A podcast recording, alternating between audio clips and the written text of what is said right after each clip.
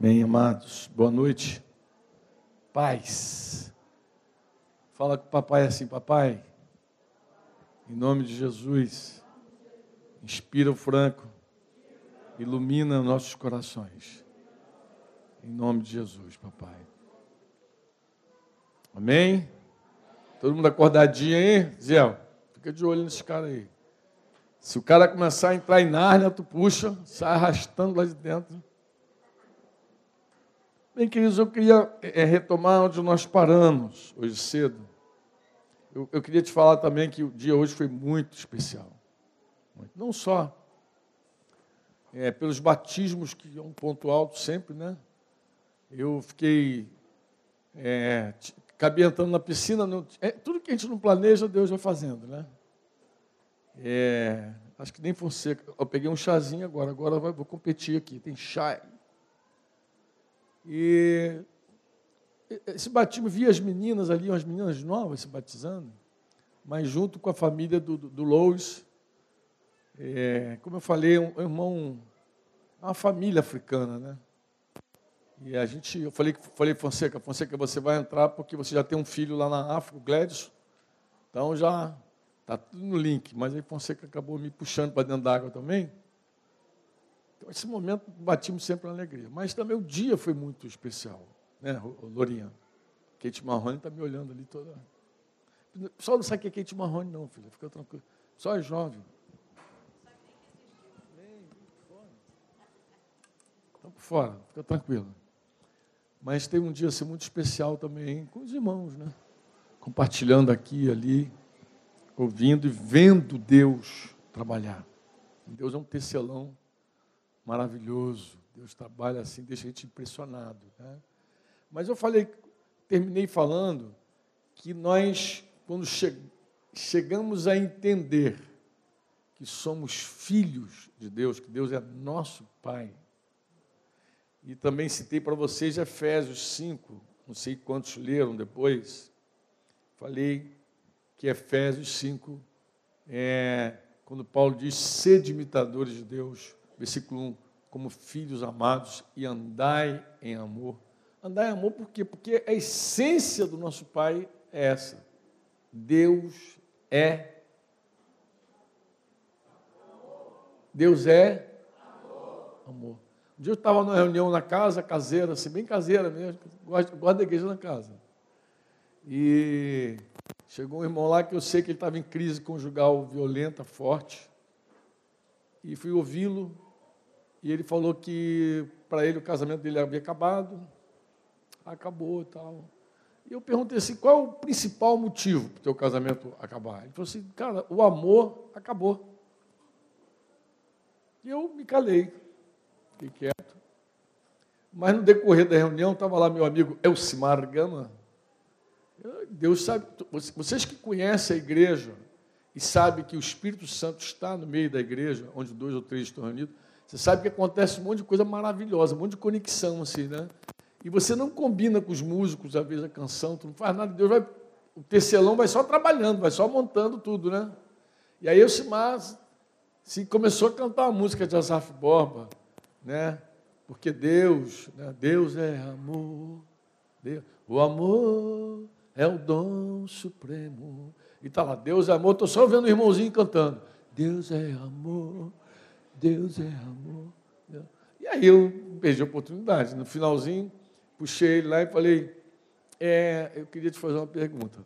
Tu estava cantando lá que Deus é amor, Deus é amor. Tu, tu crê realmente que Deus é amor? Creio, claro que Deus é amor. Falou comigo. Aí falei: Agora me responda a seguinte pergunta: Como é que o amor acabou se Deus é amor? Porque você falou que o teu casamento está acabando porque o amor acabou. E Deus é amor, como é que ficou assim? Não, me responde essa questão. E ele ficou assim, meio estatelado, mas eu ajudei ele. Eu falei, é provável que, Deus, que, que o amor tenha acabado mesmo dentro de você. Porque quando você apaga o Espírito Santo, você apaga o amor. Aí comecei por aí com ele, a andar. Marido briga com a mulher, se ofende mutuamente, fecha o coração um para o outro. Daqui a pouquinho, aquilo que eu falei mais cedo. Você a, gente, em geral, a gente não concebe que somos filhos de Deus. Que essa é a nossa identidade. A gente não concebe que nós somos a habitação de Deus no Espírito. Somos casa de oração para todos os povos, uma casa ambulante, de rodinha. A gente vai para tudo que é lado. A gente não concebe, a gente não concebe que o Espírito Santo habita de verdade nós, habita mesmo, não é visitante, não visita numa reunião, ele é morador. E não apenas morador, vou dizer uma coisa que talvez alguns não gostem, mas vou dizer, fala franca. Ele não é apenas o morador, ele é o proprietário da casa. Como assim, Franco? Ele é o dono do teu corpício. Esse corpício aí que você às vezes quer bagunçar com ele, ele, o dono dele é o Espírito Santo. Ou não sabeis? Vocês não sabem que o teu corpo é o santuário de Deus, o templo do Espírito Santo. Não é teu, é dele. Interessante isso, né? É tão dele que se destruir o templo será destruído. Você é um filho de Deus, chamado chamado, vocacionado para manifestar as virtudes do teu pai, fazer as obras do teu pai, manifestar as virtudes daquele que te tirou das trevas. E Deus não só te comissionou, te vocacionou, Ele te deu, capacitou para isso. Ele te encheu do Espírito Santo. Hoje estava conversando com uma mocinha, Milena, Milena, que tinha sido batizada com o Espírito Santo, estava contando a história, uma história bonita, benção. E aí, a gente é edificado nessas horas, vai ouvindo essas histórias, né? E foi cheio do Espírito Santo ontem. Falei, ah, filha, agora você pode cultivar isso, essa plenitude. Como é que a gente é cheio do Espírito Santo todo dia? Você sabe? Ah, já fez sinal para mim, né? Gostei de ver, grandão. Para de ficar jogando aliança no buraquinho. Do...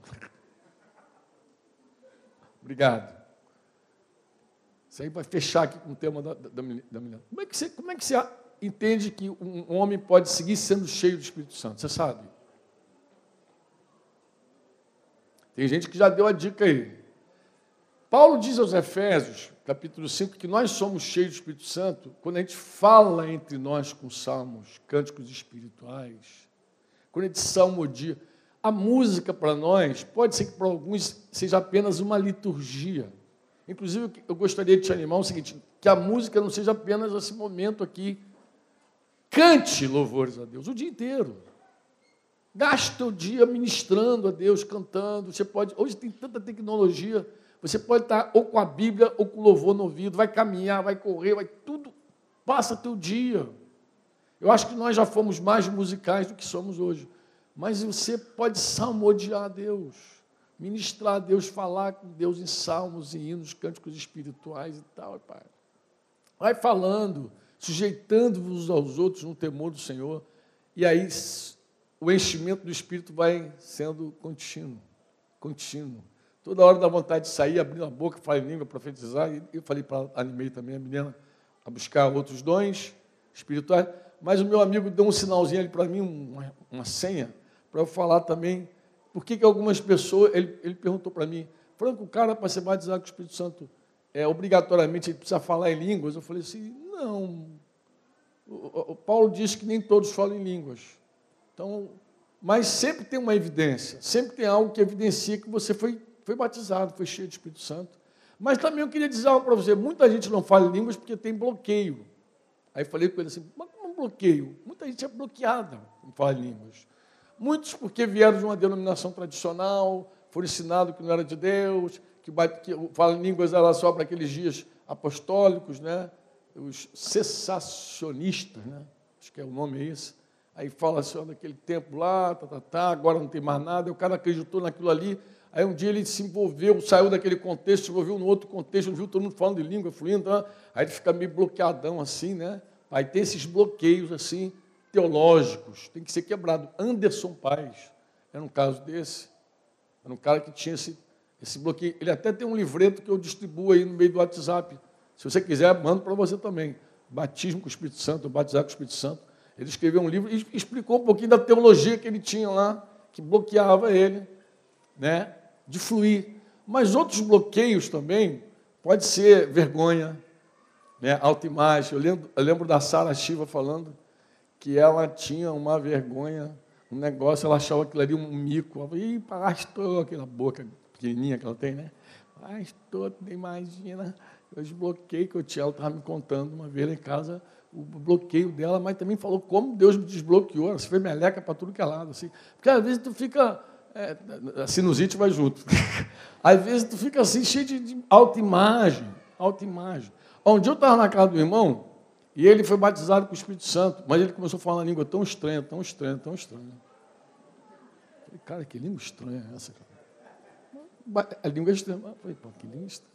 E foi muito interessante, assim, e foi, um, foi um, uma visita muito diferente, porque nós tínhamos ido lá, Denise e eu, fomos lá para apacentar um caso onde ela havia confessado um adultério com o marido.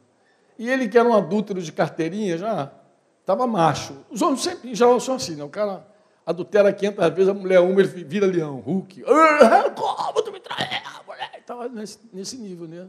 Ela pulou a cerca uma vez, ele pulou umas 500 vezes, mas estava o negócio pegando fogo. Mas a gente chegou lá, e aí foi uma, foi uma cena muito engraçada, porque ela dizia assim, é, que tinha pulado a cerca, porque ele era um cara safado, sem vergonha, as amantes no portão, ia mesmo. As amantes iam lá no portão, agora vinha com essa história aí. E ele dizia assim, mas você é, não, não, queria namorar, eu te buscava de noite, e você estava lá toda durana, não me dava amor, tá, tá, tá. começou aquele papo assim, a conversa começou desse nível. E quando começou a esquentar assim, eu falei, Denise, vamos embora. Aí, como assim, tu acabou de chegar, já vai embora? Eu falei, cara, eu vim aqui para tratar com dois pecadores, mas não tem pecador aqui, você só pecou. Só cometeu lá teus vários adultérios, porque essa mulher fria não te ama, não te quer, vai dormir com calça jeans às 11 da noite, começa a passar roupa às 2 horas da manhã. É, e ela, pobrezinha, você só traiu porque ele é safado, sem vergonha, amante. Falei, Denise, vamos embora, Denise, aqui não tem, não tem ninguém precisando de ajuda, do Senhor, do perdão. Aí ele falou assim: não, não, não, não. Vou... Falei, então recomeça a história. Vamos, vamos falar sério. Vamos, fala de você, não fala dela, fala de você, do teu pecado. E aí foi muito interessante, quando ele começou a falar da miséria dele, ele foi batizado com o Espírito Santo. E começou a falar aquela língua estranha, aquela que eu falei. E aí eu perguntei ele depois assim, mas cara, que língua estranha. Ele falou, não, mas eu orei. Eu falei, como assim tu? Eu falei com Deus assim, Senhor, eu não quero imitar ninguém, não. Eu quero falar a língua que ninguém fala, tá? Então as pessoas ainda tem isso também, ainda tem essa galera assim, que diz assim, não, senhor, fulano está falando lá uma língua que eu posso estar influenciado, eu não quero imitar as pessoas. Eu quero ser autêntico, original, a síndrome da originalidade. Eu quero falar a língua que ninguém falou nunca. E era estranha língua. Então tem esses bloqueios, tem gente que não quer ser igual. Aí bloqueia. E eu acho que um dos bloqueios assim, mais fatais que, que, eu acho que a Milena explicou isso bem direitinho lá na, na, na hora do almoço, que ela fazia. Eu, a minha boca perdeu o controle. A minha boca, eu, a boca. o que, que as pessoas não entendem? Em geral, as pessoas não entendem que nós somos espírito, alma e corpo. A ciência, ela se limita ao corpo, soma a alma, psique. Mas a ciência não estuda o pneuma. Não existe nenhuma faculdade, nenhuma escola que vão estudar pneumopsicologia. Não tem. Ninguém entra no universo do espírito. As pessoas ficam ou alma ou corpo. Ou alma ou corpo. Inclusive, é um, é um drama que eu até acho que alguns psicólogos devem passar, porque eles ficam na, na psique, no corpo, na psique psicossomático tem origem na, na, alma e joga no corpo. Fica ali naquele campo e não sabe quando é um problema do espírito, por exemplo. Não sabe. Você já deve ter visto. Os pastores veem isso constantemente. Quando a pessoa não, não transcende. Né? E aí o que, que acontece? Quando você não sabe que o batismo com o Espírito Santo é o Espírito Santo no teu espírito, não é na tua alma. Deus não entra e mexe na tua alma. Não é uma coisa física, embora teus músculos podem tremer, tu pode chorar, mas não é físico, é espiritual. O Espírito Santo ele vem e toca o teu espírito. É por isso que os tradicionais, aqueles que não creem no batismo com o Espírito Santo, eles são dicotomistas. O que é dicotomista? Eles só creem em corpo e alma. E alma e espírito para eles é a mesma coisa. E o pentecostal, aquelas escolas mais antigas lá, quando criam o batismo Espírito Santo, eles eram tricotomistas. Como assim eles criam no espírito, na alma e no corpo, conforme está escrito. Seja santificado teu espírito, tua alma, né? teu corpo. A palavra poderosa a ponto de separar espírito e alma. Então, pensamentos, motivos. Então, você conhecer o Espírito é muito legal também para te ajudar no batismo com o Espírito Santo. Porque o batismo com o Espírito Santo não é algo que se dá na tua cabeça. Então você tem que se entregar literalmente a esse pneuma. Olha a palavra, pneuma. O que, que lembra pneuma? Lembra o quê? Pneu. Pneu é ar. Esse ar que tem dentro de você. Ele, ele sente, teu espírito sente, teu espírito pressente, teu espírito chora. Teu espírito tem as faculdades próprias dele. A consciência que tu pensa que está aqui, está aqui. Ela, a, a consciência, por exemplo, é uma faculdade do espírito. A tua consciência não obedece tua alma. Às vezes tu quer fazer, vou pegar a consciência. Hum, hum, hum, hum, hum. Isso desde criança, assim, a gente via aqueles desenhos animados assim, tinha lá você assim, um anjinho aqui, o um capetinho aqui, lembra? É que o capeta não é o diabo, não. Ali, literalmente, é o teu ego querendo fazer, tua carne querendo fazer. E a tua consciência era o anjinho, dizendo, não, não faça. Só que de vez em quando tu apagava a consciência, dava um tinha os desenhos animados que davam um tiro no anjinho. Assim, mas a Bíblia fala disso, cauterizar a consciência. A Bíblia fala. O cara que ele, ele acaba cauterizando a consciência. Ele acaba corrompendo a consciência. A Bíblia fala de corromper a consciência de cauterizar. Então você acaba apagando a voz do teu espírito, mas teu espírito tem faculdades. De onde é que tu acha que vem aquela coisa chamada intuição feminina? Embora os masculinos também tenham. É, é, não é do, da alma, é do espírito. Isso já, você já tinha isso lá no mundo. Intuição. Pô, tinha uma intuição estranha. Acordou às vezes com um negócio estranho. Às vezes a pessoa diz assim, puxa, eu estou triste, estou alegre, não sei. Já viu quando você fica triste antes da notícia ruim chegar? A, a Maria cantou no Magnificar de Maria, ela canta lá em Lucas. A minha alma, minha alma engrandece ao Senhor. O meu espírito se alegrou no passado. Meu espírito se alegrou em Deus, meu Salvador. O espírito se alegrou, o espírito ela no espírito, ela vinha tendo uma alegria, assim, uma coisa vai acontecer um negócio bom, está aqui dentro aqui. Mas aí chegou a hora que a notícia se manifestou, que ela soube, ela tomou conhecimento com a alma, e ela diz: Minha alma engrandece, meu espírito já estava alegre. Ele já se alegrou antes. Então, você entender essa relação espírito-homem ajuda também, porque você não prende o pneuma. Você não sufoca o grito, o choro, porque tem gente que quer chorar. Tem gente que quer gritar. Eu falo para os irmãos, quer gritar? Grita! Solta! Quer gritar, grita! Quer chorar, chora! Quer cantar, canta! Porque a pessoa fica travada. Aí eu expliquei para o meu amigo, falei, e homem é mais problemático para isso. Porque homem segura mais. Por que, que tu acha que mulher é mais fácil para receber o batismo? Mulher toda. Quem lembra da Giza? Dá um corte aí, coitadinha. Eu gosto da Giza. Giza é uma barata. Quando Deus se move, ninguém segura, né, cara? Giza é um barato, cara. Giza é uma figura. Lembrei da Giza hoje. Eu digo, as irmãs são mais espontâneas. As irmãs são mais livres. Embora tenha umas irmãs cheias de autoimagem também, entendeu? Mas, filho, deixa fluir. Claro, agora se vai escandalizar alguém, segura um pouquinho. Mas está no momento, está no teu quarto, por exemplo, tá, deixa o fogo cair, meu irmão. Vai, vai, vai, deixa fluir, deixa Deus ministrar na tua vida, se derrama. E não trava, não. Trava não. Inclusive, Paulo não proíbe falar em línguas na igreja. Ele diz, não proibais. Mas por que, que não proíbe falar em língua na igreja se ele disse que tem que ter intérprete? Não, porque você não sabe se vai ter intérprete se o cara não falar, pô. Como é que tu vai saber que alguém interpreta se alguém não começar a falar em línguas? Meu Deus, simples. Eu só vou descobrir que alguém tem um dom da interpretação se alguém começar a falar em línguas. E interpretar não é traduzir línguas. Você não tem o dom de traduzir línguas. Não é um tradutor, é intérprete. Como assim, Franco? Você interpreta um quadro. Você interpreta uma imagem. Às vezes o cara começa a falar em língua você tem a convicção de que você entendeu aquilo. Cara, eu estou entendendo esse mistério como se Deus estivesse dando para você algo, e da mesma forma espiritual que você fala, da mesma, com a mesma espiritualidade você interpreta. Da mesma forma, você tem que usar, mas tem um monte de gente que tem timidez até para interpretar. Está entendendo, mas não abre a boca. Nem se eu falar bobagem, não, e se, e se deixa para lá, mano. Deixa que outros julguem. Abre a boca, diz, eu estou entendendo, assim diz o Senhor. Tá? Às vezes são ações de graça que a pessoa está dando, às vezes a pessoa está. Mas às vezes o Papai do Céu está puxando a orelha da turma.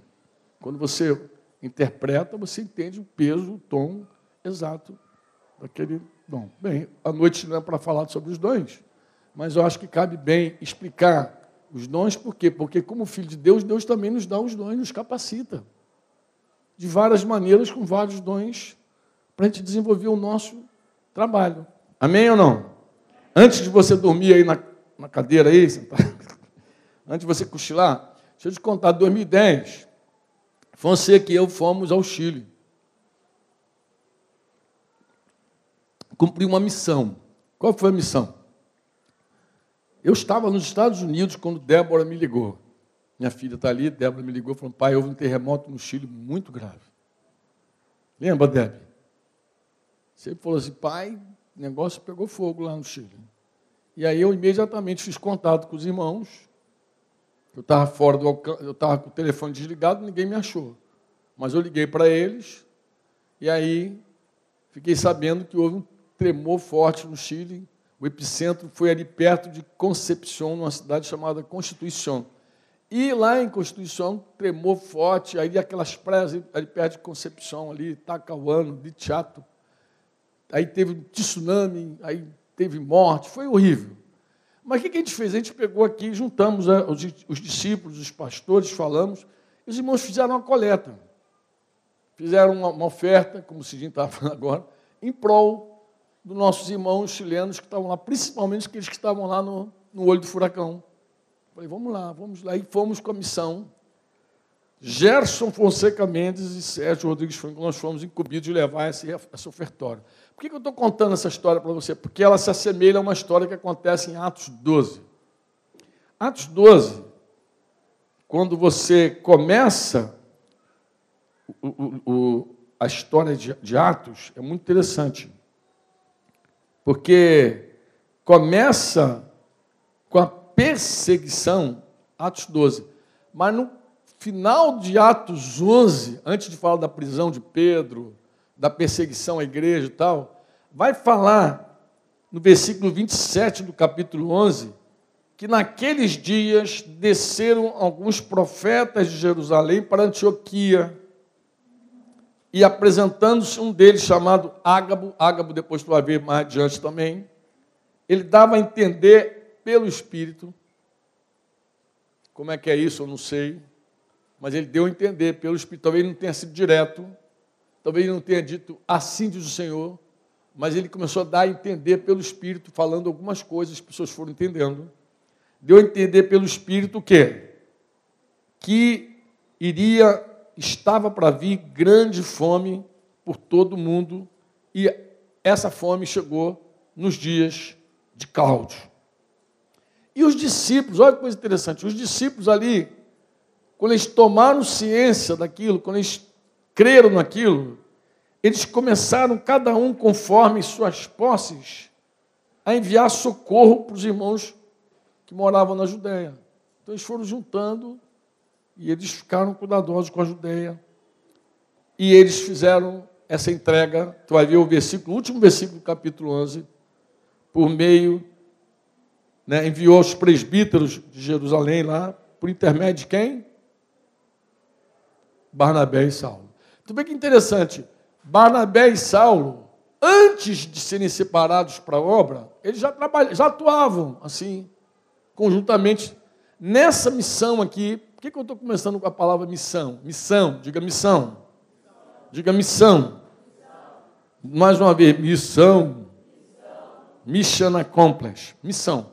Bem, no versículo 25 do capítulo 12, tu vai ver o final dessa missão. O que está escrito lá no capítulo 12, versículo 25? Diz que Barnabé e Saulo, o que está escrito? Cumprida o quê? A sua missão, voltaram para. Então você passa assim, praticamente o capítulo 12 todinho com um monte de história, mas eles estavam na missão deles. Estava lá Barnabé e Saulo cumprindo a missão deles.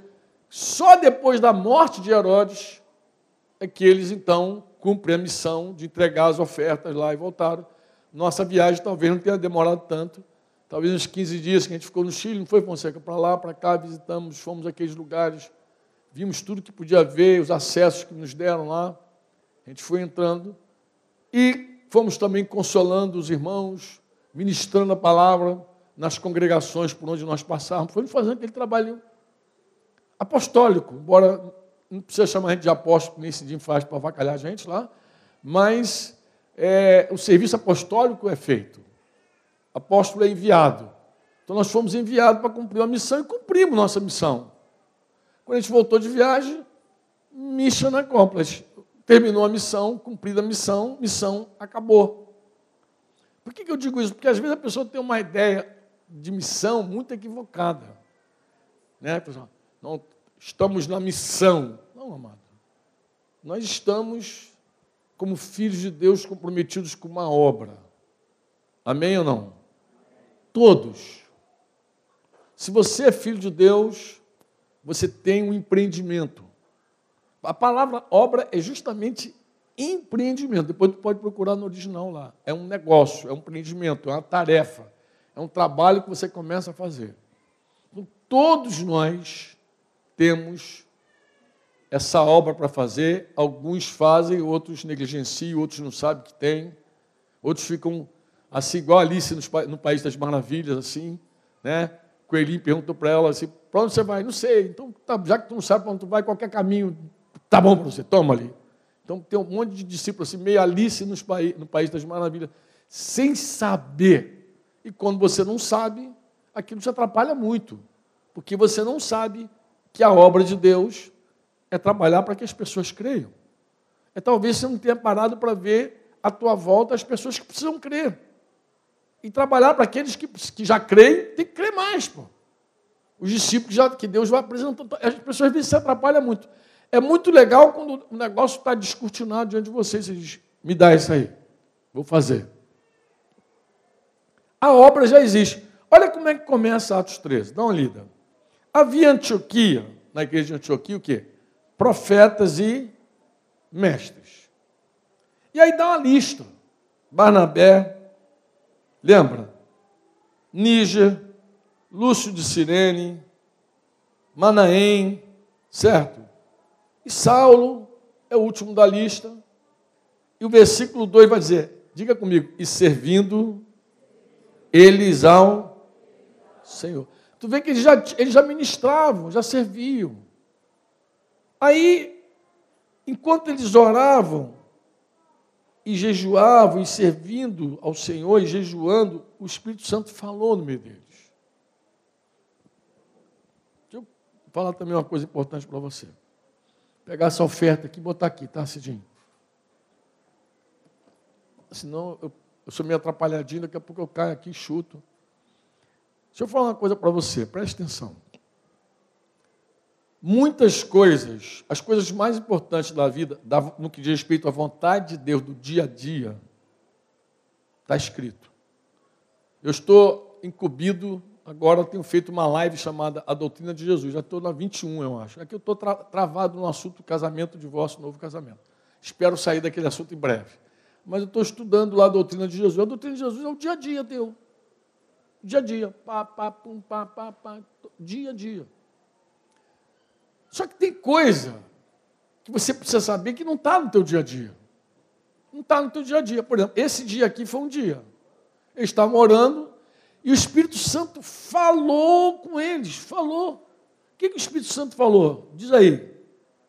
Separai-me o quê? Barnabé e Saulo para a obra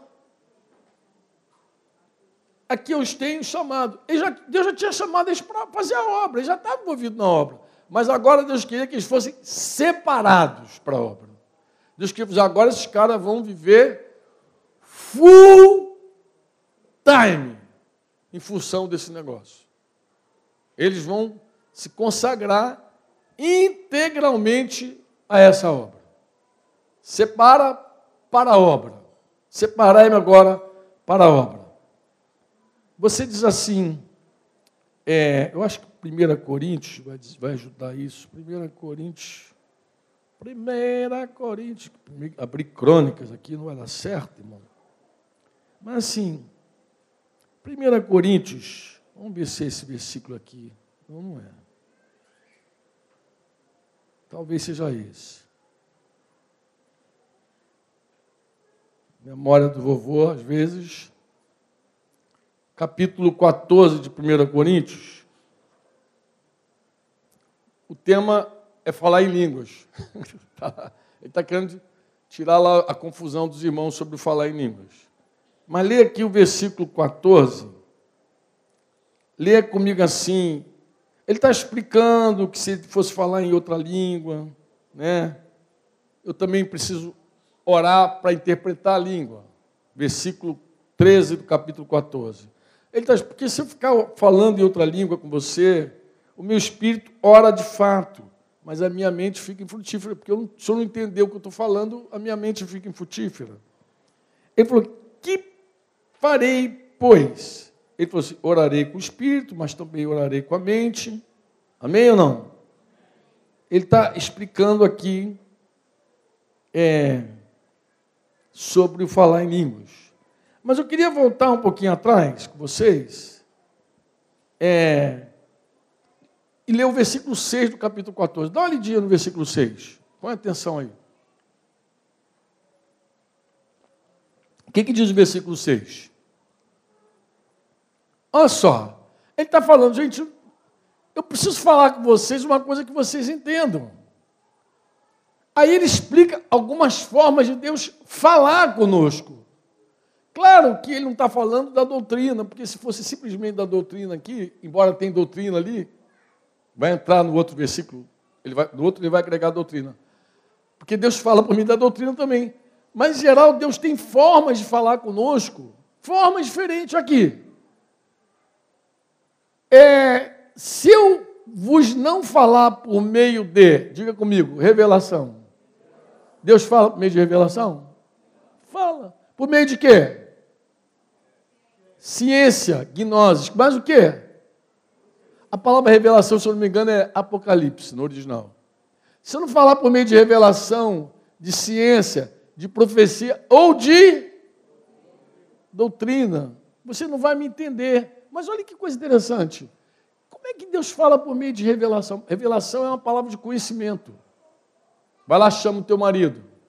Ah, eu não tenho marido. Disse, disse bem que tu não tem marido. Porque cinco maridos tu já teve e o que você tem agora não é teu. Uh! É, é uma palavra de conhecimento. Você sabe, espiritualmente, inexplicavelmente, você sabe que aquela pessoa está mentindo, que aquela pessoa está. Você sabe, você foi revelado. Você tem uma revelação naquilo ali. Você pode falar por meio de, uma, de, uma, de um conhecimento, de uma sabedoria espiritual inexplicável. Porque às vezes você começa a falar e as pessoas dizem, meu Deus, como é que eu não vi isso? Já li isso tantas vezes na Bíblia, eu não consigo ver. Como é que esse cara consegue? Não, ele consegue porque ele teve um dom ali. Ele falou por meio do conhecimento. Da, da, ele, ele prescrutou, ele sondou de um jeito espiritual. Não tem nada a ver com mente. Se você ficar queimando tua mufa aí, tu só vai cansar a cabeça. Não tem nada a ver com cabeça. Toda esse, todos esses dons aí são espirituais assim como falar em línguas. Repentinamente veio uma palavra de conhecimento. Você estava ali e ele falou assim, cara, estou com uma frase aqui no meu coração, lembra que ele falou? Que foi que essa relação da paternidade não é para Deus suprir nossas carências, mas é para nós manifestarmos as virtudes daquele que nos chamou. Eu falei, exato, Fonseca. Está. Mas veja, veio uma frase. Às vezes uma frase. Às vezes você tem uma visão com a pessoa, vai orar pela pessoa, tem uma visão. Você, aí Deus começa a falar de um jeito que não está escrito na Bíblia. Ali em Atos 13, o Espírito Santo falou algo pontual. É necessário isso aí? É. Porque, por exemplo, vou dar um exemplo para você. Se você for um discípulo normal, vamos dizer para você assim: estuda, se forma, trabalha, aí você vai lá. Mas se você não se abrir para revelação, ciência, profecia, você talvez nunca saia daquela escola. Porque o que vai tirar você do curso que te deram é uma palavra inusitada. De repente não está escrita. Foi numa reunião que você recebeu. Antes do meu segundo filho nascer, Daniel, antes do meu segundo, a minha primeira filha que está ali, Débora, fiz aniversário dia 7. Eu era novo convertido, estava lendo a Bíblia, Salmo 113, Denise naquela esterilidade, eu falei, li lá, Deus faz com que a mulher estéril viva em família e seja alegre mãe de filhos. A palavra foi, tuf, saltou para mim, eu falei, quem dá filho é Deus. Quem dá filho é Deus. Me enchi daquela convicção. Fui falar depois com Denise. E demorei um pouquinho, porque eu tinha perdido o texto, coisa de novo convertido. Tive que ler a Bíblia, coitadinha Denise dormindo, e eu querendo achar o Salmo 113. Eu sei, eu li no Salmo, agora quantos salmos tem na Bíblia? Misericórdia. E eu tinha que mostrar para ela, mas mostrei. Lemos, oramos, na sequência ela ficou grávida. Uma palavra saltou da Escritura. Saltou. Mas quando Denise, antes de ter Daniel, a gente estava assim numa reunião numa casa. Uma irmã se aproximou dela e falou: Olha, assim diz o Senhor, você vai ter mais um filho. E quando esse filho nascer, tua vida vai ser. Blu! Eles nem queria. Ficou grávida. Nem sei se ela creu, mas ela recebeu. Uma palavra diferente. Que veio por meio de uma profecia, de algo que ia acontecer. Olha, vai acontecer. Isso vai acontecer na tua vida. Inusitado. Aqui em Atos 13 também foi inusitado. Então você tem tua vida do dia a dia, tua vocação diária de fazer a doutrina, mas para você descobrir melhor a tua vocação, talvez você tenha que sair desse plano do dia a dia e se abrir para as coisas inusitadas que Deus faz, da maneira que Ele vai falar contigo. Ele pode usar um sonho, pode usar visão, pode usar conselhos dos pastores, você está com uma crise, está com uma inquietação, vai lá, senta à mesa, os irmãos ouvem e dizem, olha, isso parece muito claro. Hoje, hoje o Cid me chamou aí para uma situação, para um casal. O que, que você pensa sobre isso? A gente teve paz, lembra? A gente orou, porque às vezes Deus fala pela boca dos conselheiros. O testemunho está ali. É algo inusitado, não está na Bíblia, mas está ali. O Espírito está entre nós. E os filhos de Deus são guiados pelo quê? Pelo Espírito Santo. Pô. E o Espírito vai testemunhando, vai testificando, e foi nos enchendo. Eu chorei um bocado hoje, estou já desidratado, cara. tenho que hidratar mais aqui. Deus já falando. E Deus fala uma vez, é interessante, diz que os dons e as vocações de Deus são irrevogáveis. Deus fala, Deus te dá dons, Deus te capacita, Deus te enche do Espírito Santo e Deus espera que você dê fruto como um filho. Deus não espera você carente. Um filho de Deus reivindicando amor, algo está muito errado. Um filho de Deus não reivindica amor de ninguém. Mas como é que está falando? Eu tenho certeza do que eu estou te falando. Não tem como você reivindicar amor. Primeiro, porque Deus derramou amor no teu coração e você passa a ser devedor do amor. A ninguém devais coisa alguma, no seu. Então, quem deve amor, cobra amor. Tu deve. Vai cobrar o quê se tu deve? Tu não tem como cobrar. Existe algum mandamento na Bíblia assim, cobrai-vos amor uns dos outros? Pedi amor uns dos outros. Mendigai amor uns dos outros. Misericórdia, amado. Não tem esse mandamento. O mandamento é outro, é amar. Sabe que a Bíblia diz? que fomos criados em Cristo para amar, para dar, para abençoar. É esse o nosso desenho. O menor dom das, desses dons aqui de lista de dons é o falar em línguas. Sabe por que ele é o menor dom? Sabe por quê? Porque ele edifica só você. Então, tudo que edifica só você já considera é menor, porque só você sai ganhando com dor de línguas. Se alguém interpretar, ele já sai da, da categoria do menor, porque tem intérprete, tem interpretação. Todos os dons, em geral, são para fora. Profecia, administração, socorro, misericórdia, nem se fala. Quem preside, que... todos os dons são para fora, é para servir, é para amar, é para dar, é para abençoar. Isso que é Deus na nossa vida. Isso é que é ser filho de Deus. Tudo para fora. Quando você fica com aquele espírito de coitadismo, né? eu já cansei os irmãos com isso, cantando aquela música que vocês nem devem lembrar. Ninguém me ama, ninguém me quer, ninguém me chama de meu amor, a vida, a paz. Eu sei ninguém.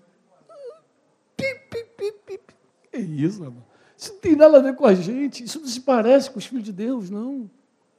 Tu não vê Jesus em nenhum momento mendigando nada para ele, requerendo nada para ele. Jesus se beneficiou poucas vezes dos milagres que ele fez. Poucas vezes, o resto era para os outros, para os outros, para os outros, para os outros, para os outros. Ele, agora, você receber é diferente de você reivindicar. Deixa eu te fazer uma pergunta, você que é casado. Ah, você que é casado, entende isso aí. Solteiros ainda há esperança para você. Fica aí tranquilo. Você gosta de. Você gosta de ser cobrado carinho? Você, você nunca mais me deu um beijo. O cara, quando ele vai beijar a mulher diz: Você nunca mais me beijou. Você, e mulher guarda nunca, né? Você nunca mais me fez um carinho. Nunca, nunca mais me fez um carinho.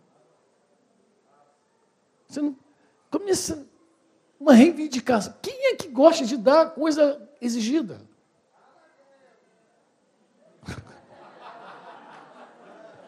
Ainda bem que está escuro, eu não estou vendo ninguém aqui. Eu tô, tem uma luz aqui na minha cara, eu vou começar a ministrar com lanterna para ver vocês aqui. Queridos, ninguém curte isso. É horrível. Tu pode ver essa experiência assim, se você tem uma irmã, um irmão, irmão na tua casa, e aí é aniversário da tua mãe, do teu pai. Você se lembrou, você sabe que é aniversário. Você já está até pensando em comprar uma lembrancinha. Aí liga a tua irmã. Ó, oh, não esquece que hoje é aniversário da mamãe, tá? Que coisa horrível! Hoje é zap zap, deve mandar um monte de áudio. Oh, hoje é aniversário da vovó, não esquece! Ai meu Deus! Gente, quem é que quer dar quando alguém está arrancando de você? É muito feio reivindicar. Qualquer, assim, qualquer coisa feia, triste, isso não se parece com o Filho de Deus. O Filho de Deus, ele dá. Você quer carinho? Quero. Dá carinho, pô. Semeia. Semeia amor. Recebe. Tudo aquilo que o homem semear, Gálatas 6, versículo 7. Tudo, diga tudo, que o homem semear, ele vai o quê? ele vai colher, pô. E é tudo, é uma lei espiritual. Tem gente que quer carinho, mas não dá. Quer visita, mas não visita ninguém. Reivindicar a visita. Uma vez eu lembro de visitar uma irmãzinha, tá doente, coitadinha. E ela falou assim comigo assim. Ai, meu Deus, as histórias de pastor da livro, né? Ela falou assim, ai, Franco, ora por mim. Eu falei, por quê?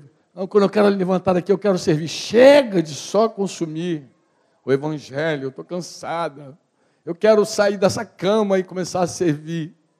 E eu falei, não vai servir não. Ela ficou chateada. Como assim não vai servir não? Eu sei como é que é isso. Ela, não, mas eu, hora eu falei, coloca a mãozinha aqui na minha testa. Eu estava com a febre, eu acho que estava maior que a dela. E ela colocou a mão assim, tu está com febre? Eu falei, tô, mas tô aqui. Quem está para servir, está para servir, pô, e acabou. Isso não tem nada a ver. Isso não, eu tenho que ficar bom para servir, é conversa. Eu tenho que, eu tenho, eu tenho o quê, cara? Tu tem que terminar a faculdade para servir? Não, quando eu casar, eu vou ser um ministro desse. Conversa, meu. Você tem que fazer hoje, já, agora. Mas eu não tenho. Você não tem? Escuta bem, Jesus falou: aquele que tem, será. E que não tem? Até o que tem será tirado dele. Para de história. Você é um filho de Deus.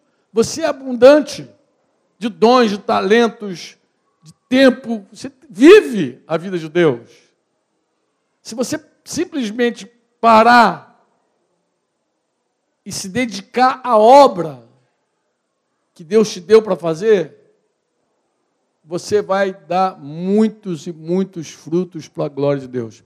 Eu sei de uma coisa, eu sei que o tempo pode passar e você um dia se arrepender de não ter começado mais cedo. Ficar dizendo, meu Deus, por que, eu não comecei mais cedo a dar? E quando você começa a dar, é uma fonte inesgotável. Vai dando e vai saindo, e vai dando e vai saindo, e você vai aprendendo. Você não faz ideia como você aprende na obra. Tem pergunta que os irmãos fazem que você na hora responde, meu Deus, nem eu sabia disso. Vou fazer uma pergunta. Quem já teve essa experiência? É assim ou não é? O irmão pergunta, mas aí me fala, não sei o que, babá, e você responde cheio de Espírito Santo. Meu Deus, nem eu sabia desse negócio, como é que eu respondi isso? Como foi que eu, como foi que eu respondi isso? E, e responde mesmo, com clareza, com a luz do Espírito Santo. Você vê que o Espírito Santo usa para responder. Então você aprende enquanto dá. Você recebe enquanto dá. É impressionante. É impressionante.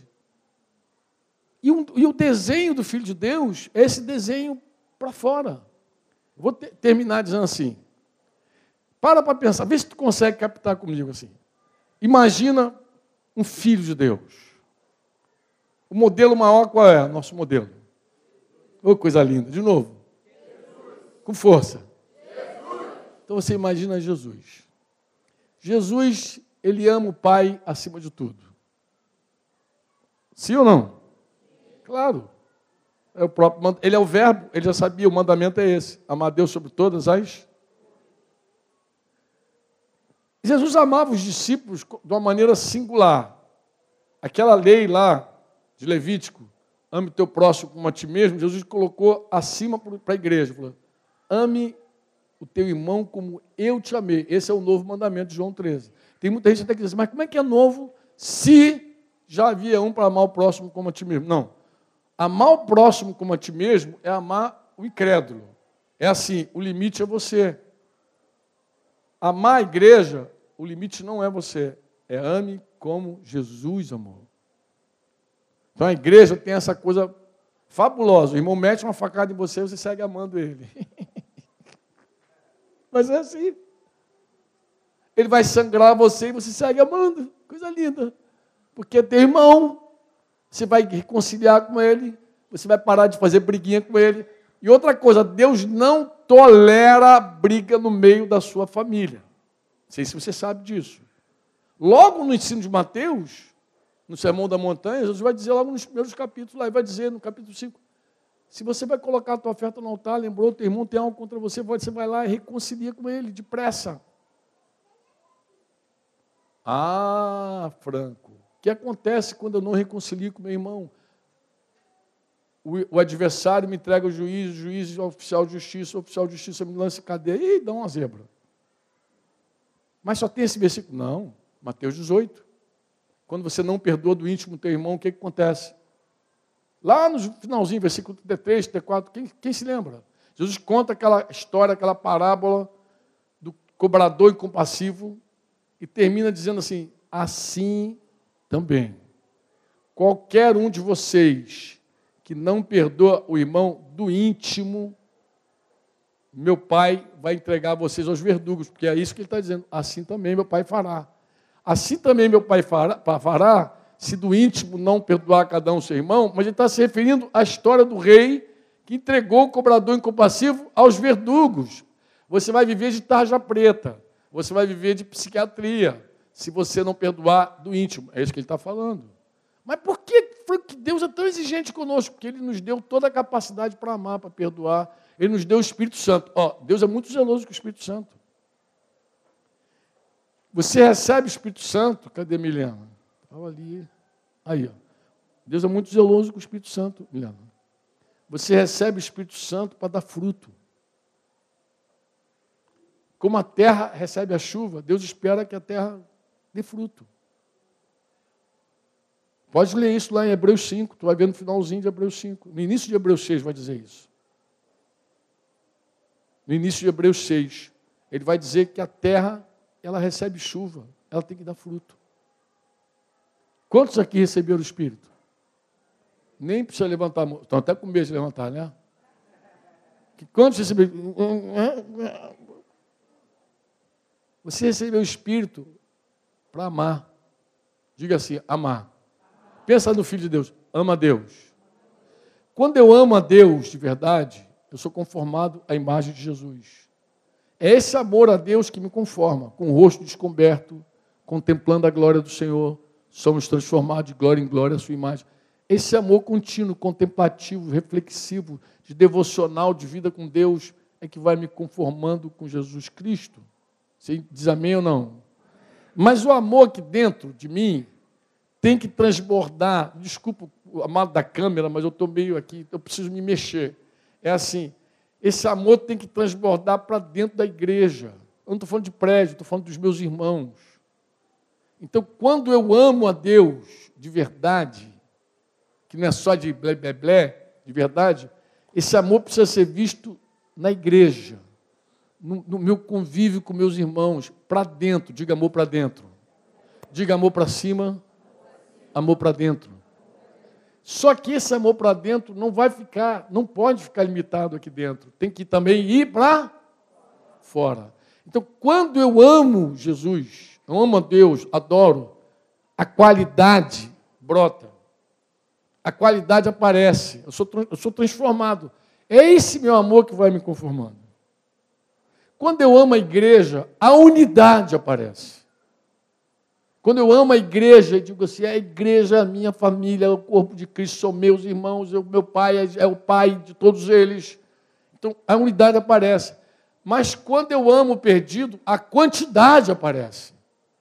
Então eu nem posso dizer, por exemplo, que a, a obra de Deus na minha vida compreende só ir lá fora buscar incrédulo, porque isso não é verdade. Deus me encheu de dons, inclusive, para servir meus irmãos. Então a edificação começa aqui. Só que o amor não fica contido aqui, não pode ficar contido aqui. Se ele é genuíno, se ele é verdadeiro, se ele é como aquele que estava em Jesus, ele transborda. Jesus, no primeiro momento, ele diz: Não, eu vim para as ovelhas perdidas da casa do meu pai. Só queria tratar com os judeus. Aparece uma mulher sírio-fenícia lá, mas até os cachorrinhos. Como? Ele veio para que eram seus, os seus não receberam, mas ele se deu para todos. Diz que Deus amou o mundo, o mundo inteiro. Esse amor transborda. Não dá para dizer assim, eu estou cheio de Espírito Santo e, e, viver brigado com a tua mulher. Isso é mentira, isso não é verdade, isso não, isso não é, é inconcebível, isso aí, amados. Não dá. O Espírito Santo e contenda não combina. Eu lembro de visitar um irmão, essa história ficou marcada na minha vida. Marcada mesmo. Eu lembro que eu toquei a campainha e a filha do casal botou a cara para assim, falou assim, gritou lá para dentro assim: é fraco, é fraco, não é fraco, não é fraco, é fraco também. E aí, quando eu entrei, a menininha falou assim, é, falou assim, ah, Franco, visita-nos mais vezes. Eu falei, dentro do possível, né? a disponibilidade é pequena, a disposição é muito, mas a gente pode tentar. Por que razão? Porque isso aqui estava um inferno, cara. Estava uma confusão, nem imagina. A garota abriu a boca, a garota entregou tudo. Da, da casa de Chloe. Abriu a boca, disse que estava uma bagunça, estava uma briga, mas quando eu falei, é franco, precisa ver a paz. Entrou aqui. Reinou. Santidade total, para todo lado, saindo pela janela. E aí eu olhei para o casal, ele muito sem vergonha, o cara, inclusive.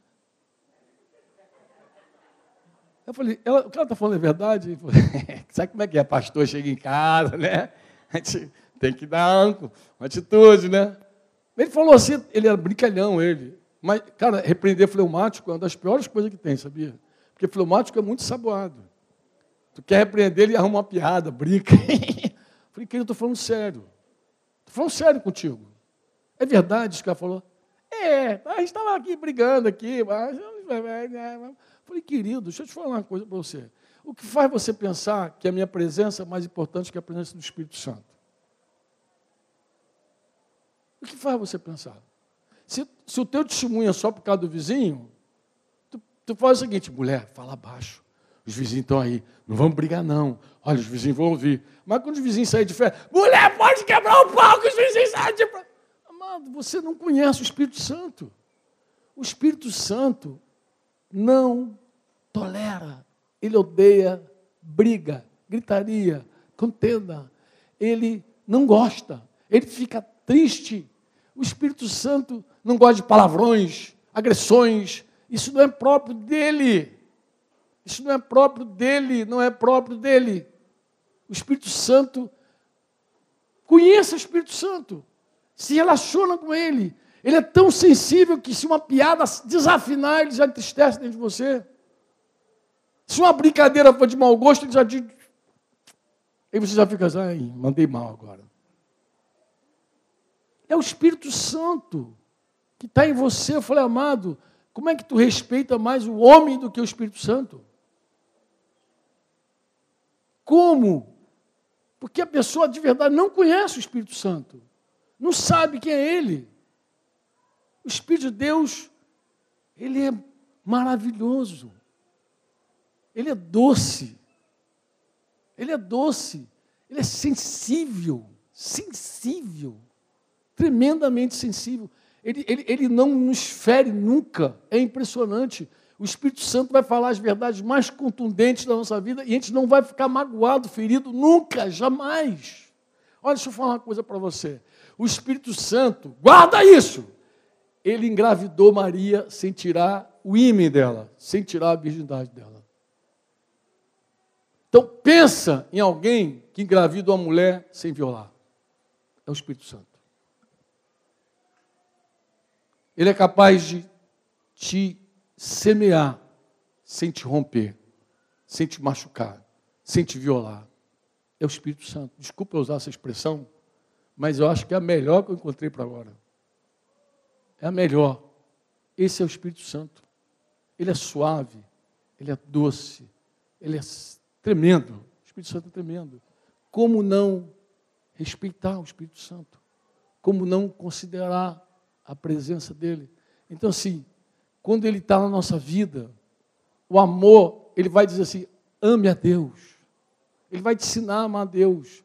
Ele vai te ensinar a amar a igreja. É, não dá para dizer, eu estou assim com Deus, eu amo a Deus e odeio meu irmão. Tu vai ver João reprovar isso ipsiliter. Ele vai dizer, isso é uma mentira tua. Você não pode amar a Deus que você não vê e odiar teu irmão. Claro que se o Espírito Santo estiver na tua vida, João sabia o que estava falando, gente. Se o Espírito Santo estiver na tua vida, tu vai amar teus irmãos. Amar. Amar até o ponto de falar a verdade com eles. Falar aquelas coisas difíceis, falar coisa que só um pai fala para um filho, só a mãe fala para a filha. É a pessoa que tem o Espírito Santo para falar. Vou falar. Corro o risco de ser mal interpretado, mas vou falar. Porque ela precisa ouvir ela precisa ser amada, ela precisa ser corrigida. Nesse nível. É nesse nível que é. Então você ama a igreja. Você não quer ver a igreja ferida nunca, dividida jamais, maculada nunca. É a menina dos olhos de Jesus. E você fica assim: eu não vou nunca tocar a menina dos olhos de Jesus de qualquer jeito. É o Espírito Santo que dá tudo aí para você. E amar os perdidos.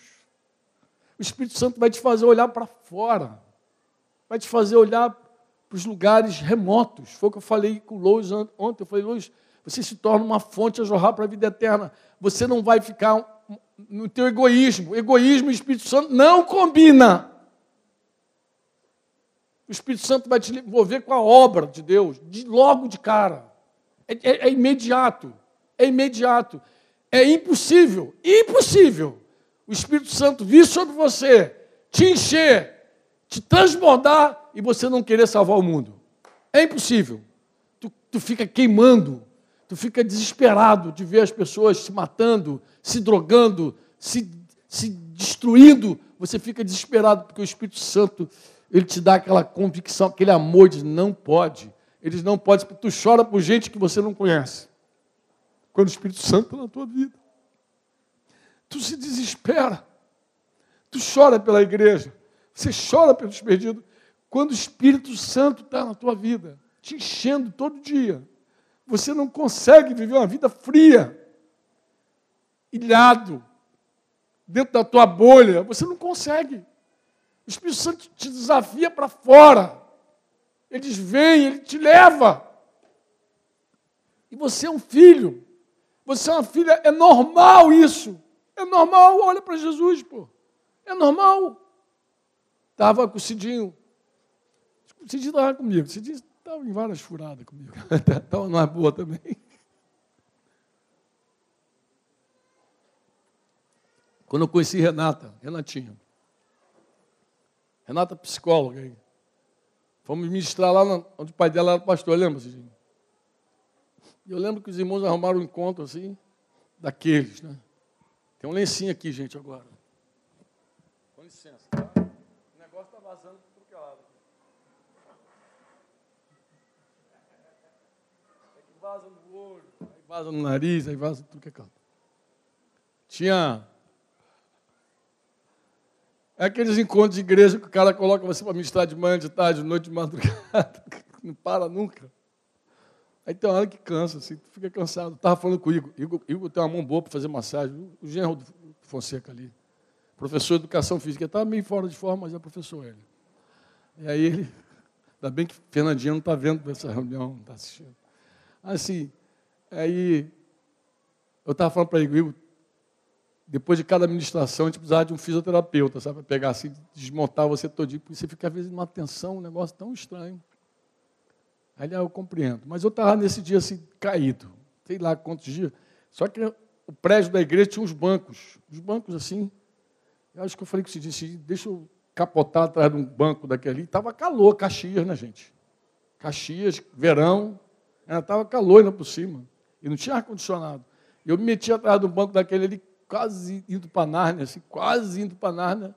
De repente o Espírito Santo me envolveu assim. E o Espírito Santo falou assim: preste atenção. O Espírito Santo falou assim: Franco, eu não sabia se estava sonhando, se eu estava acordado, e falou assim: olha, olha para as mãos de Jesus. E eu imediatamente comecei assim, pensar nas mãos de Jesus, acolhendo, estendida. Eu comecei a pensar nas mãos de Jesus, lavando os pés dos discípulos, abençoando as crianças. Eu comecei a pensar na mão de Jesus partindo pão. Falei, ah, aquela mão partiu pão, assim. Aí comecei a viajar com as mãos de Jesus, sabe, assim. Né? Tocando o leproso, tocou o leproso, coisa que não podia fazer, ele tocou o leproso, Jesus tocando. Eu vi aquela mão ali, no movimento, de repente eu vi aquela mão na cruz, assim, tá. Aí me bateu uma agonia, eu falei, meu Deus, como é que colocaram aquelas mãos nos cravos? Aquelas mãos só fizeram bem. Aí o Espírito Santo olha para os pés. E eu comecei a imaginar os pés de Jesus indo até o aflito, andando ali pelo aquele deserto ali da Judéia, da Galileia. Eu fiquei imaginando os pés de Jesus indo sempre o socorro das pessoas, entendeu? Indo até Lázaro, indo até Maria, indo até indo às pessoas, indo o tempo inteiro, indo, indo e servindo, indo e carregando. Eu já sabia onde ia parar aquela conversa. Aqueles pés na cruz. Olha, gente, eu fiquei um tempinho assim, pensando, meu Deus, como foi como os homens foram capazes, Pai, de crucificar aqueles pés, que só fizeram o bem. E aí, quando minha crise estava quase virando um vulcão assim dentro de mim, aí o Espírito Santo falou comigo assim, mas a boca de Jesus ficou aberta. Eu falei, é verdade, não ataram Jesus da boca. Por que, que não amordaçaram Jesus? Claro, está escrito porque ele foi como ovelha muda para o matador. Jesus não foi xingando, esbravejando, ninguém deu um, deu um socão na boca dele, cala a boca! Jesus não foi maldizendo, ele foi mudo. Ó, mas deixaram Jesus mudo, mas ele foi para a cruz com a boquinha aberta. Na cruz, aquelas mãos que só fizeram bem, aqueles pés que só caminharam para servir, para abençoar, mas a boca, com a boca, Jesus pastoreou João e Maria. Ela agora é tua mãe. Cuida dela. Agora é teu filho. Leva aí, ó, com a boca. Com a boca, ele deu certeza de salvação para um ladrão perdido. Com a boca, ele orou pelos carrascos, pelos algozes dele. Pai, perdoa porque eles não sabem o que estão fazendo. E quando ele não tinha mais nada, ele se entregou em tuas mãos, eu entrego o meu espírito. Esse é o Filho de Deus. Esse é o modelo nosso. Qualquer coisa diferente disso está torto. Essas reivindicações, essas doenças que a gente tem, irmão, de ficar cobrando, exigindo, isso é doença. Isso não tem nada a ver com a gente. Nós não fomos chamados para cobrar nada de ninguém. A irmã me perguntou, como é que foi o assunto do teu pai, a restauração do teu pai? Que foi Milena que me perguntou. E eu falei, filha, eu sei de uma coisa, quando eu procurei meu pai, eu não queria nada dele. Eu, eu já tinha meu pai. eu queria dar para o meu pai. Meu pai tinha muito medo que eu cobrasse dele alguma coisa. Mas eu, eu já sabia quem eu era. Eu sabia que meu pai Eu sabia que ele tinha me desejado. Eu tinha até uma música. Eu fiz até uma música.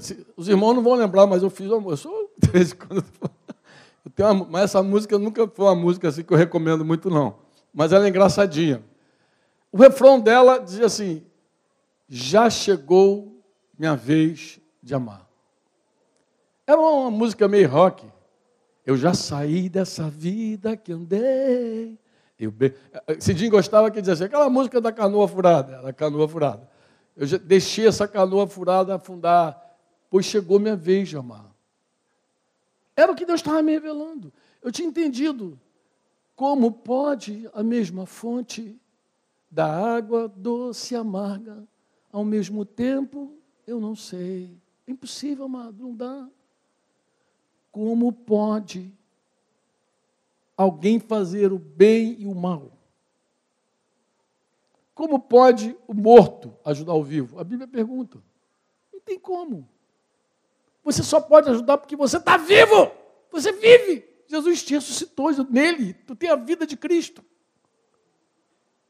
Se você tivesse morto, você não teria como fazer nada por ninguém. Deixe que os mortos enterrem seus mortos. Mas você tem a vida de Deus. Você tem a vida de Deus. Não é justo, irmão, você com a vida de Deus viver para si mesmo. Não é justo. Eu vou ler aqui dois textos para você. E a música eu dizia: já chegou minha vez de amar, já chegou minha vez de amar. Como é que eu ia chegar para meu pai cobrar alguma coisa do meu pai? Termino aqui, eu falei que ia terminar já meia hora que eu falei. Se vocês não parar, puxar meu paletó, Fonseca, me ajuda aí, filho. Eu escrevi assim: duas formas de dizer a mesma coisa. Então, vou pegar aqui duas formas de dizer a mesma coisa. Vê se entra. E aqui vou parar mesmo, de verdade. Senão vai virar vigília. Romanos 14, 9.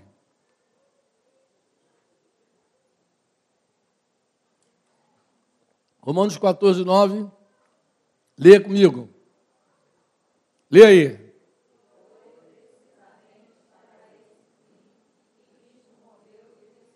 Para quê? Leia de novo. Foi o que? Precisamente para esse fim que Cristo morreu e ressurgiu. Para quê? Para ser Senhor de mortos e. Está dizendo que foi para esse fim. O motivo é amor. O propósito é para ser Senhor. Para tomar tudo de volta para Deus. Foi para esse fim que ele veio. Morreu e depois ressuscitou. Para ser Senhor, dono, Kyrios, autoridade máxima, tanto sobre mortos como vivos. É esse texto, com 2 Coríntios 5,15, que é um texto que eu amo, é duas formas, de, é duas maneiras de você dizer a mesma coisa. Leia agora comigo, diga comigo. E ele o quê? Com força, mano. Diga, e ele morreu por todos. Para quê?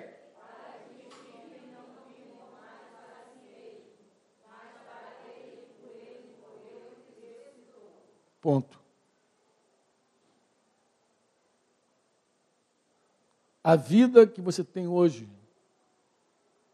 não te pertence. O pessoal que gosta de ficar brigando política na internet, dedo no olho para cá, kung fu para lá, fica clamando por justiça, eu vou te falar qual é a maior injustiça que eu conheço. É o homem receber a vida de Deus e viver de forma egoísta.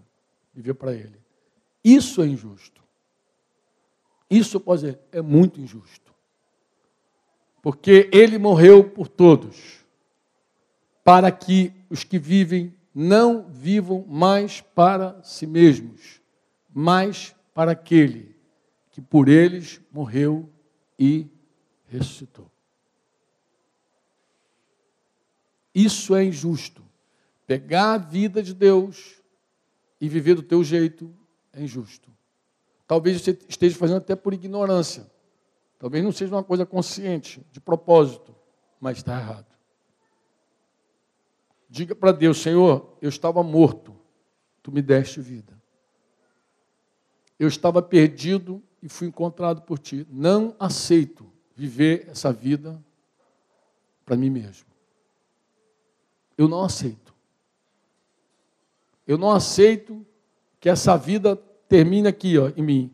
Eu não aceito ser uma fonte a jorrar para a vida eterna apenas no meu quintal, na minha, no meu quarto, na minha casa. Eu não aceito. Eu não aceito ser aquela fonte só para os meus. Não aceito. Senhor, tu vai fazer alguma coisa. Tu vai fazer essa fonte jorrar para quem está com sede. Tu vai usar a minha vida para a glória do teu nome. Eu, eu preciso que isso aconteça. Fala com ele. Se eu preciso, Senhor, que seja um filho que manifeste a tua glória. Eu preciso. Ah, Franco, eu não sei como fazer isso. Vai para Deus. Ele sabe. Mas Deus não vai te dar uma planilha do ano todo, não precisa, Ele vai te usar a cada dia. Como é que você viveu nesse retiro aqui? Não foi cada dia um dia? Foi ou não foi? Já está acabando, misericórdia. Podia ficar a semana toda, mas não foi um dia por, dia, por vez? Assim é também na tua vida, na tua casa, é um dia por cada vez. Quando tu levantar de manhã, tu fala assim, esse dia te glorifique. Que esse dia, que tu gaste minha vida que eu te agrade nesse dia. Essa vida não é minha, é tua. Eu sou teu filho. Amém? Você diz amém? amém. Podemos orar? Uh, acho que a hora já deu para a gente orar. Quer falar, meu lindo? Fala aí. Está até com óleo com giz. É. Unge. Passa um aqui.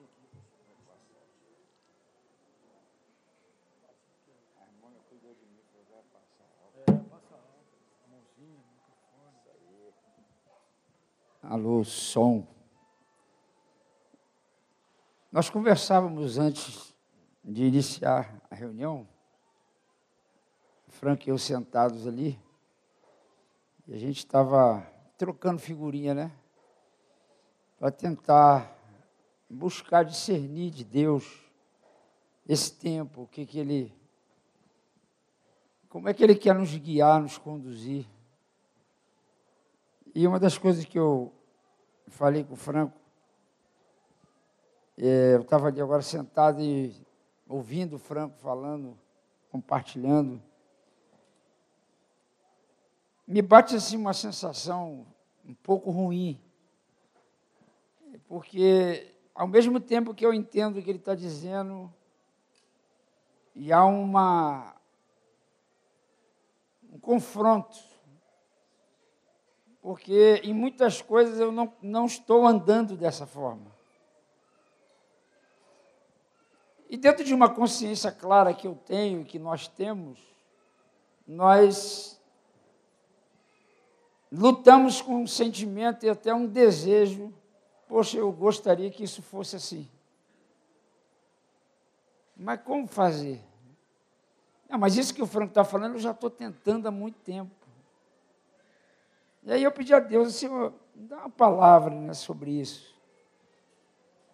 E a gente falava sobre a necessidade de nós sermos cheios do Espírito Santo para viver na identidade que Deus nos deu, no cumprimento da missão que o Senhor nos chamou para cooperarmos. Porque a missão, na verdade, ou a obra a ser realizada, ela é de Cristo. Ela não é minha, ela não é sua. Por isso que é um chamado. Ele nos chama para cooperarmos com Ele na obra que o Pai lhe deu, para que um dia todos nós celebremos juntos numa grande festa. A obra consumada, plena. Obviamente que Jesus na cruz consumou toda a obra. Mas ainda Paulo diz que ainda tem algo que falta. E o que, que falta? Falta nós, corpo de Cristo, igreja, darmos continuidade e cooperarmos com essa obra que Jesus veio realizar. E Jesus virou para os discípulos, eu imagino que os discípulos, alguns dos discípulos, por entender isso, por enxergar isso, quando Jesus falou assim: Eu vou para o Pai, a Bíblia diz que eles ficaram atemorizados, assustados. Estavam, havia um medo no coração deles, porque já estava tendo uma certa perseguição. Tanto é que Jesus morre, eles vão para uma casa, ficam lá, numa quarentena, né? se lamentando porque Jesus morreu. E logo ao terceiro dia, Jesus ressuscita e volta e aparece para eles ali. E ele entra naquela casa e fala: Paz seja convosco. Eu fico imaginando o que, que eles sentiram ali. E se você for olhar o texto, você vai ver que Jesus, ele fala novamente: Pai seja convosco. Ele mostra as mãos feridas, os pés, pede para comer alguma coisa. E quando eles reconhecem Jesus ali, até nós cantamos aqui também no Partido do Pão, né? E Jesus então fala novamente: Pai seja convosco. Mateus 28, quando Jesus dá a ordem de fazer discípulos de todas as nações, batizando e ensinando a guardar, ele também diz ali: Eis que estou convosco, eu estarei convosco todos os dias, até a consumação do século. Ele está dizendo que ele não vai estar contigo para te guardar, para te proteger. Isso já é fato, ele já veio habitar em nós. Mas ele está dizendo que ele estará conosco para a realização dessa obra. Porque ele sabe que em nós mesmos não há capacidade alguma. E dentro dessa ordem, né, como Franco citou aqui em Mateus, ele disse: ide fazer discípulos, e Marcos falou: ide pregai. É, o evangelista João, ele também coloca para nós essa ordem. Só que ele também fala numa linguagem diferente ele vem, Jesus, né? Diz aqui no verso 19 do capítulo 20: Ao cair da tarde daquele dia, o primeiro da semana, trancadas as portas da casa onde estavam os discípulos, com medo dos judeus, veio Jesus, pôs-se no meio deles e disse: Paz seja convosco. E dizendo isso, lhes mostrou as mãos e o lado. Alegraram-se, portanto, os discípulos ao verem o Senhor. Disse-lhes, pois, Jesus outra vez: Paz seja convosco. Tremendo, né? Assim como o Pai me enviou, ó, não foi o general que enviou, o Pai. Não foi o Senhor dos exércitos, foi o Pai, porque Deus tem essas virtudes de ser general, ser o capitão do nosso exército.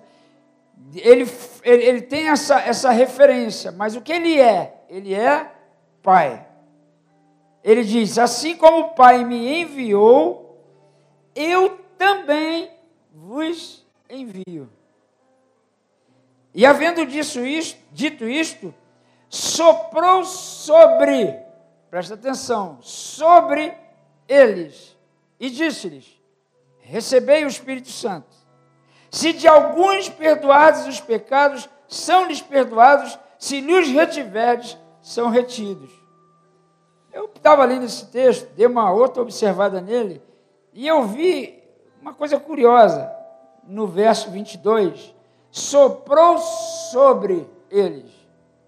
Se você for lá no Gênesis, quando o Pai criou o homem, ele não soprou o Espírito sobre o homem, soprou em suas narinas o Espírito dentro, para transformar na imagem dele. E aqui me parece ter uma variante, quando ele diz soprou sobre. Quando a Bíblia diz enchei-vos do Espírito, é interessante que ela não fala se encha-se. Você não vai se encher do Espírito trancado num quarto é enchei-vos. É na relação, é na comunhão, é na aliança. Obviamente, não descartaremos a sua, a sua devocional pessoal, o teu tempo a sós com Deus. Não é isso que eu estou dizendo. Mas o enchei-vos do Espírito, ele tem uma conotação de um funcion, uma funcionabilidade, de, um, de uma relação real, viva, constante, permanente, onde os princípios do Senhor, ele é praticado. O que, que vai acontecer quando os princípios do Senhor forem praticados na nossa vida? Seremos todos cheios do Espírito. Assim como Moisés, em Êxodo 39, capítulo 40 também, ele, ele fez, edificou o tabernáculo, diz a Bíblia lá, em cada versículo, fez Moisés segundo o Senhor lhe ordenou, fez Moisés segundo o Senhor lhe ordenou. A cortina era azul, porque assim o Senhor lhe ordenou. Tudo Moisés fez segundo Deus ordenou. E se nós andarmos também na vontade de Deus, o que vai acontecer? O que, que aconteceu no tabernáculo no, no, no final do capítulo 40? Após Moisés fazer tudo conforme o Senhor ordenou, diz que a glória de Deus encheu aquele lugar. E se nós andarmos assim, o que vai acontecer? Essa glória, essa presença, também encherá os nossos corações, encherá a nossa vida de uma maneira transbordante. Para quê? Para termos uma sensação boa? Não. Para que possamos dar continuidade a essa obra que Jesus iniciou. De ir pelo mundo perdoando os pecados, e como diz aqui, se de alguns perdoados os pecados, são-lhes perdoados, se lhes retiverdes, são também retidos. O Espírito de Deus, ele veio sobre os discípulos. Então você não precisa ficar assustado, confrontado sim, mas o que fazer, amado? Como é que eu vou conseguir viver isso aí? Batizamos duas pessoas domingo passado lá em São Paulo, e um deles falava para mim: Eu não quero me batizar, porque se eu me batizar, eu tenho medo de cair. Eu falei: Que bom que o Espírito Santo já está te comunicando isso. Porque você vai cair, pode cair sim, se você continuar vivendo, mas se você morrer no batismo, você vai ser sustentado pelo Senhor. E se cair, você se arrepende. A igreja está aqui justamente para isso. Então eu, eu mexi de uma convicção, irmãos. É, enquanto eu estava ouvindo Franco ali. O livro de Atos ele foi escrito por Lucas. E é uma narrativa quase idêntica do próprio Evangelho de Lucas. Mas o livro de Atos ele também é conhecido como o livro do Espírito Santo. O mesmo Espírito que Jesus falou que quando ia para o Pai, ele enviaria. E esse Espírito veio para nos guiar em toda a verdade. E a palavra diz que os filhos de Deus são guiados pelo Espírito. O que, que falta para nós? Assumirmos nossa identidade e cumprirmos com a obra, com a realização da obra nas missões diversas que o Senhor nos dará. Como o Franco falou, missões específicas. Você vai, faz e volta e resolve. Assim como Barnabé e Saulo cumpriram. Como vai se dar isso? Amado, nós precisamos que esse consolador, esse espírito do vivo Deus, se manifeste outra vez na nossa vida. A expressão enchei-vos do Espírito, no grego é pleroma e pimpleime. Pleroma é quando foi soprado o Espírito em nós. E pimpleime é quando ele vem para o cumprimento de uma missão. É algo específico de Deus. É um derramado Espírito diferente. É algo é, é para aquela situação. Então eu queria orar por vocês. Eu queria, junto com os pastores, nós nos unirmos em fé, em convicção dessa palavra, desse entendimento, e invocar aqui o Espírito Santo. E sobre a vida da igreja, impor nossas mãos, porque como é que eles irão se não forem enviados? Então eu queria propor isso. Queria propor, Cidinho, que a gente orasse pelos irmãos. Diante de toda essa palavra que tem servido para nós como uma cama, não para deitar, né? Tem nos servido como um conforto na nossa alma. Eu queria orar por vocês, impor nossas mãos, para que, assim como Jesus soprou neles o Espírito, que o Espírito Santo seja também liberado na nossa, nas nossas vidas, para que nós nos posicionemos na identidade que temos em quem somos, somos filhos de Deus, e como filhos de Deus, sermos guiados pelo Espírito de Deus. Amém? Vamos ficar de pé, então, vamos orar.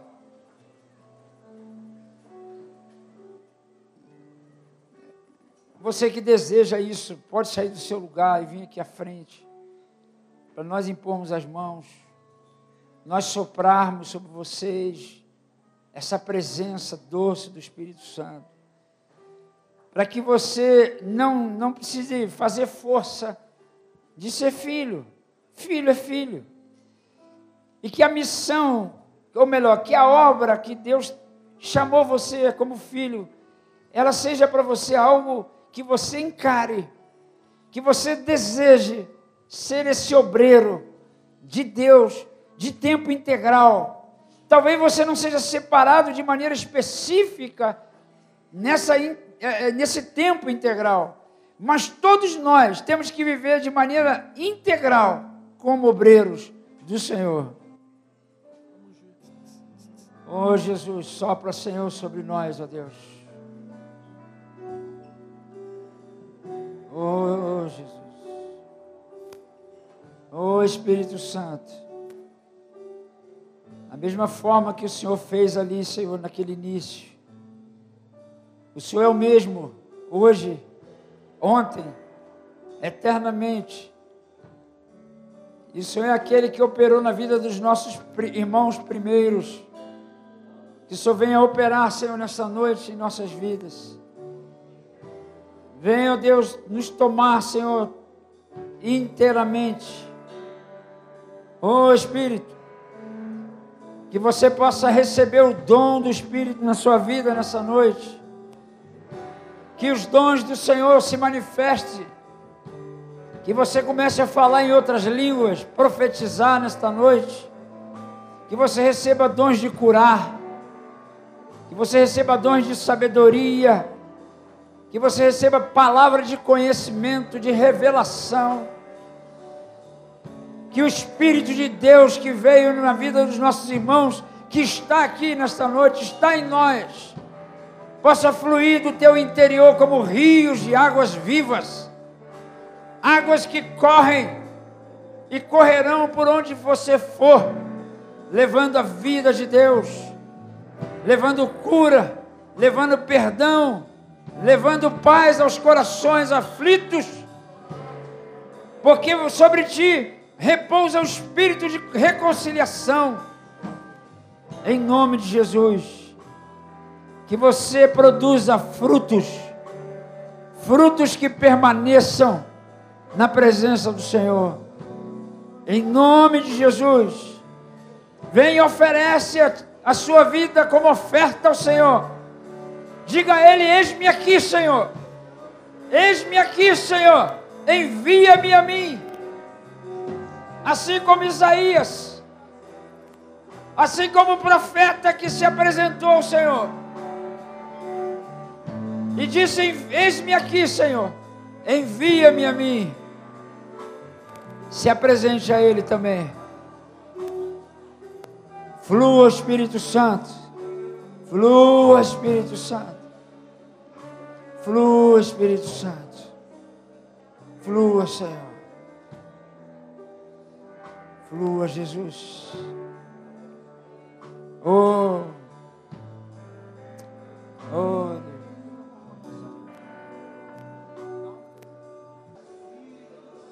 Talvez você nunca tenha entendido que Jesus foi comparado a um novilho. Mas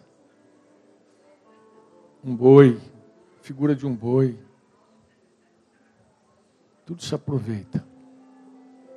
Nada se perde, couro, o chifre, tudo, tudo se aproveita. O Espírito do Senhor está sobre nós. O Espírito Santo me deu uma, uma convicção aqui. Eu preciso dizer isso para você. Ele quer gastar a tua vida inteira. Ele está dizendo para mim, fala com eles, Franco, que eu aproveito tudo neles, tudo, tudo. Tudo que me entregar tem proveito. Tudo que ele me depositar tem proveito. Eu posso gastá-los até o final. Posso oferecer Oh Espírito Santo.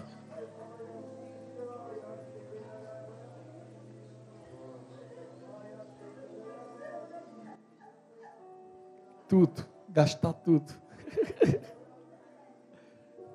Eu precisava te falar isso. Talvez você tenha vindo aqui dizer, Senhor, como, Senhor? Logo eu. Quem sou eu? Eu vou te falar. Você para o Senhor ele te gasta inteiro, inteira. Ele gasta tudo. Tudo em você para ele serve. Vai gastar você por inteiro. Completamente.